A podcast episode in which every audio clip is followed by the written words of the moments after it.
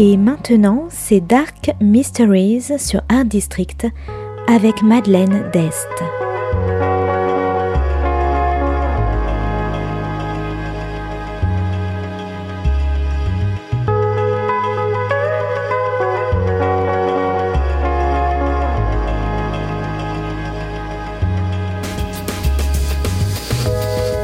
Welcome to Dark Mysteries, a book review show devoted to crime, mysteries, thrillers, and the dark side of human nature. I'm Madeline Diaz. Join me as I talk about great books in the crime and mystery genre.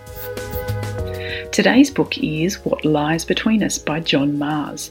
Published by Thomas and Mercer in 2020, today's book is all about mothers and daughters, revenge, and secrets.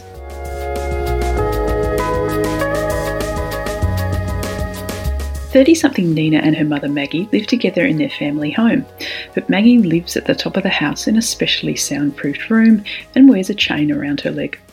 Her daughter has kept her locked up for the past two years and tells her mother that she only has another 21 years to wait until she's released.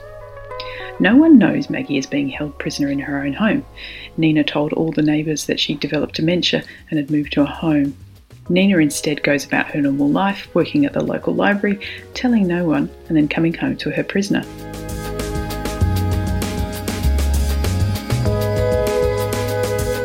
The power play between mother and daughter has been going on a long time. Ever since Maggie's husband and Nina's father left, the lies have accumulated between the two of them.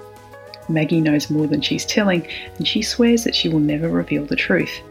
Despite everything, she still wants to protect her daughter, the only person she's ever truly loved. She promised herself she would never tell her daughter the truth, even if it kills her.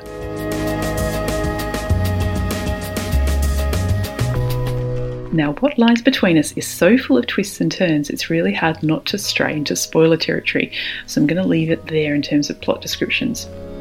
The story is told over 25 years from both the perspectives of Nina and Maggie.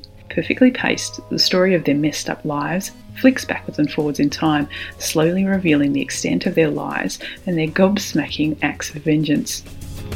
There are questions about Nina's missing father, Nina's wild teenage antics, and her mother's dogged persistence to give Nina a normal life, which she fails miserably at.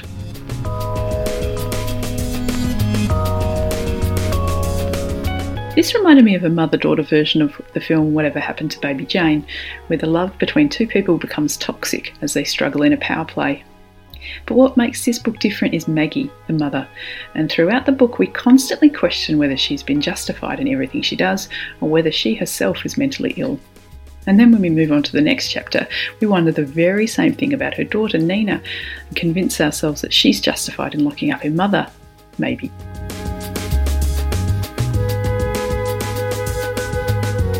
As each chapter passes, my loyalties flipped from one character to the other.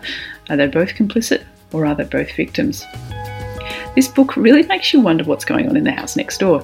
Is your neighbour really living alone or does she have her mother locked up in the attic? So if you like really messed up mother daughter relationships, tension, twists, toxic love, and lies, I recommend What Lies Between Us by John Marrs.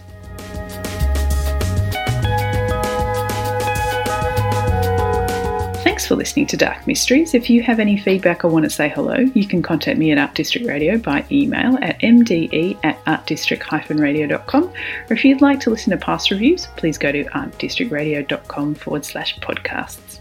And until next time, happy reading.